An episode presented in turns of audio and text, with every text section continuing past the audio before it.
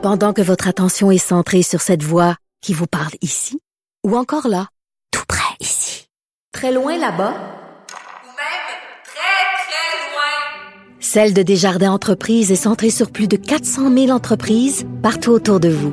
Depuis plus de 120 ans, nos équipes dédiées accompagnent les entrepreneurs d'ici à chaque étape pour qu'ils puissent rester centrés sur ce qui compte, la croissance de leur entreprise. Parce qu'en immobilier, pour être à son affaire, suivez les conseils de nos experts. Via Capital, les courtiers immobiliers qu'on aime référer. Bonne écoute. Geneviève Peterson.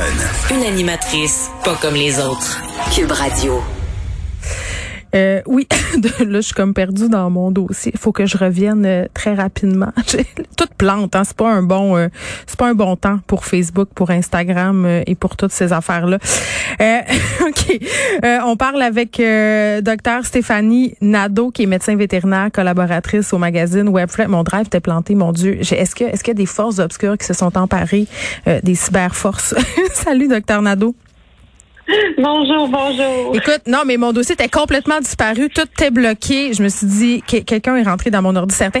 Là, euh, ça a l'air vraiment trivial comme sujet là, puis j'ai un peu ri, je dois dire, euh, quand, quand je me suis rendu compte qu'on allait parler de gestion de litière pour chat parce que j'ai une histoire d'horreur avec. Oh non! Oui, avec avec la litière chez nous, j'ai deux chats sphinx qui ne font pas l'unanimité, docteur euh, Nadeau, on appelle ça mes chats en chimio.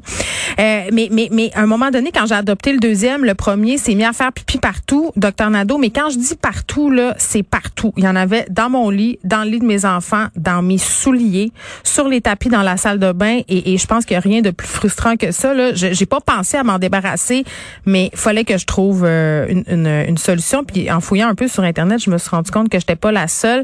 Euh, la gestion de la litière, c'est compliqué. Là. Il y a beaucoup de chats qui font ça, faire pipi euh, en dehors de la litière.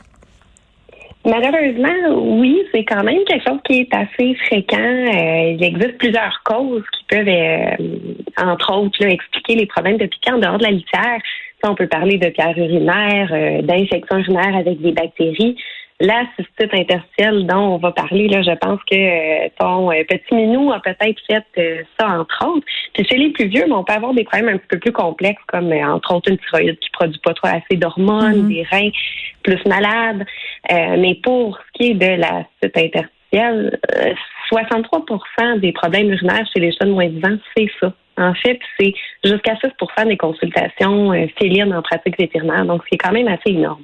Oui, c'est pour ça que quand on demande euh, justement dans les groupes Facebook et autres facilités, qu'est-ce qu'on doit faire, on se fait répondre, la première chose à faire, c'est de consulter son vétérinaire. Tout à fait, tout à fait. En fait, la première chose à faire, c'est de venir nous voir. Puis, même si la cystite interstitielle euh, donc, ce fameux syndrome euh, d'inflammation de la vessie qui va entraîner là, des petits pipis un petit peu partout. Euh, en fait, la, même si c'est fréquent, c'est pas forcément ça. Donc, on doit faire une analyse urinaire, on doit mhm. faire une radiographie, puis dans certains cas, on va aller faire des tests un petit peu plus poussés, dépendamment des patients, pour bien adresser la cause. Ça peut être une échographie, une prise de sang, une culture urinaire, donc mhm. Pousser des bactéries c'est important dans ces cas-là. Euh, des fois, les gens ne le savent pas, mais c'est important de toujours retirer la litière au moins quatre heures avant de se voir parce que si on n'a pas de pipi dans la vessie, c'est bien difficile d'émettre un diagnostic. Ben oui, puis là, euh, là, vous avez parlé de cystite euh, interstitielle. c'est quoi ça exactement? Est-ce que c'est les, fameuses pierres au rein? Parce qu'il y a plein de nourriture urinaire pour les chats. C'est quoi la cystite? En fait, c'est un, beau mot de jargon vétérinaire. Oui. C'est l'inflammation qu'on retrouve dans la vessie. Ça peut être sensible, douloureux, un peu comme une infection urinaire, mais on ne retrouve pas forcément de, bactéries. En fait, c'est vraiment une réaction euh, du minou euh, avec une composante de stress. Donc, c'est souvent des minous qui sont plus sujets à, de l'anxiété, du stress, entre autres. Puis, il existe aussi une composante individuelle qui fait que certains chats vont être beaucoup plus à risque. Euh, j'ai noté que les petits minous, ces petits minous, c'est des sphinx. En fait, souvent, c'est plus des petits chats exotiques, malheureusement, qui vont faire ce, type de syndrome-là hein? qu'on retrouve. Pourquoi c'est plus les chats exotiques?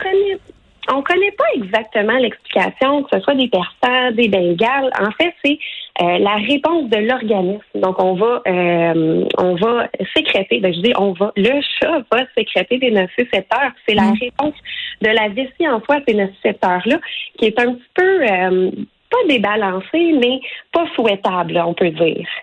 OK. Puis si, si jamais c'est ça, si jamais c'est la fameuse cystite, est-ce qu'il y a des choses à faire? Est-ce que c'est un problème qui revient tout le temps? Comme, comment on gère ça? Euh, ben, en fait, deux choses importantes. C'est sûr qu'il faut gérer la crise, donc le moment où l'animal présente des signes cliniques de la douleur, parce que bon, c'est pas agréable pour notre minou, mais aussi la gestion long terme, parce qu'effectivement, on peut avoir des récidives. En fait, les statistiques, ce que ça nous dit, c'est mm. que 50% des chats vont récidiver en moins d'un an, ce qui est quand même beaucoup.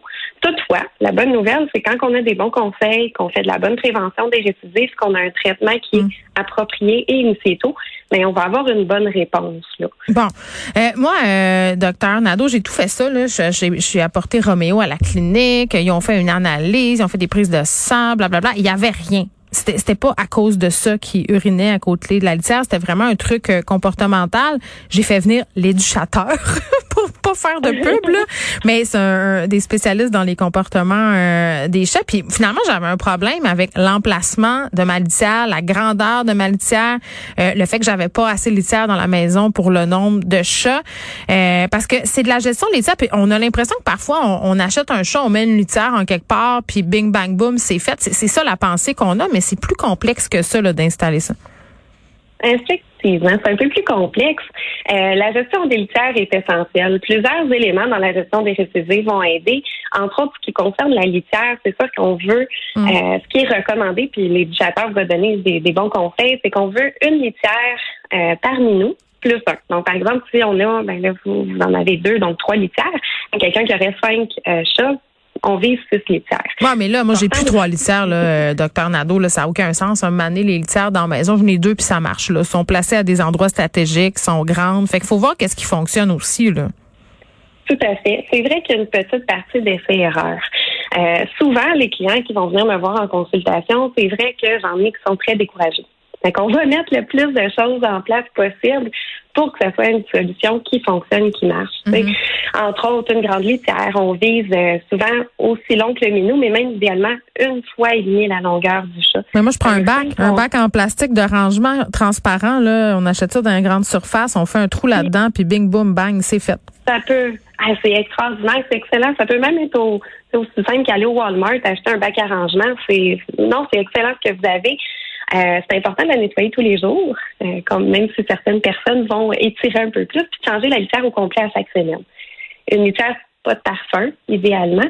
Puis aussi, on a tendance, je dis, les gens ont tendance à recouvrir la litière, mais il faut savoir que ça conserve les mauvaises odeurs. Ça fait un petit peu comme une toilette chimique. Puis un peu comme nous dans les festivals, on, les festivals, on n'aime pas trop ça aller dans ces toilettes-là, mais mm. sont à la place de notre petit menu pas non plus très, très agréable. Oui, mais on met un couvercle parce qu'on veut pas les sentir, les odeurs. Oui, mais les petits minous vont les sentir. L'idée est pas mauvaise, sauf qu'on se ramasse à gérer d'autres problèmes ensuite. Il y a des litières qui sont bonnes pour dissimuler euh, les odeurs quand même. Il faut jamais la prendre parfumée, je pense.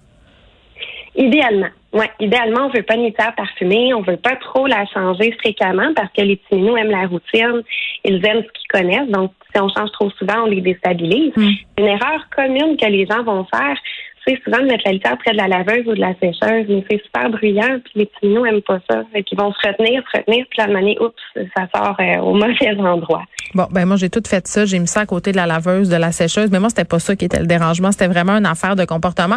Et j'ai acheté les Feliway, tu sais, les affaires qu'on branche dans le mur, puis qui mm-hmm. sécrètent l'hormone. Ça, là, docteur Nando, ça marche-tu ou ça marche pas? Moi, j'avais l'impression que c'était une gamme. J'ai pas vraiment vu de différence. Mais le Feliway peut aider. C'est souvent le plus qu'on va faire de choses, euh, c'est-à-dire, on parlait de la gestion de la litière, mais on, veut aussi stimuler la consommation d'eau, on veut bien adresser la nourriture, on veut limiter les conflits entre les chats, le jeu. Le Feliway fait partie de ces choses-là. Euh, ça, dans certains cas, ça peut franchement vraiment aider, faire une belle différence, mais si c'est la seule chose qu'on met en place, des mm. fois, c'est pas suffisant. Puis il y a des rares cas où, puis là, je veux pas qu'on parte en panique, mais il y a des rares cas que certains chats vont nécessiter de la médication à long terme aussi. Comme des antidépresseurs pour chats? Oui, oui, c'est exactement ça, ça existe. Puis, euh, entre autres, si je peux me permettre de vous partager un exemple. Nous, à la clinique, on a une de nos mascottes qui a malheureusement un petit loup de, de 5 ans maintenant, il s'appelle Bailey, qui a été abandonné parce qu'il faisait des pipis partout, un petit loup très anxieux. Puis justement, à la clinique vétérinaire, on a parti sur la médication antidépresseur. Puis on n'a plus aucun euh, aucun problème de pipi au, au mauvais endroit.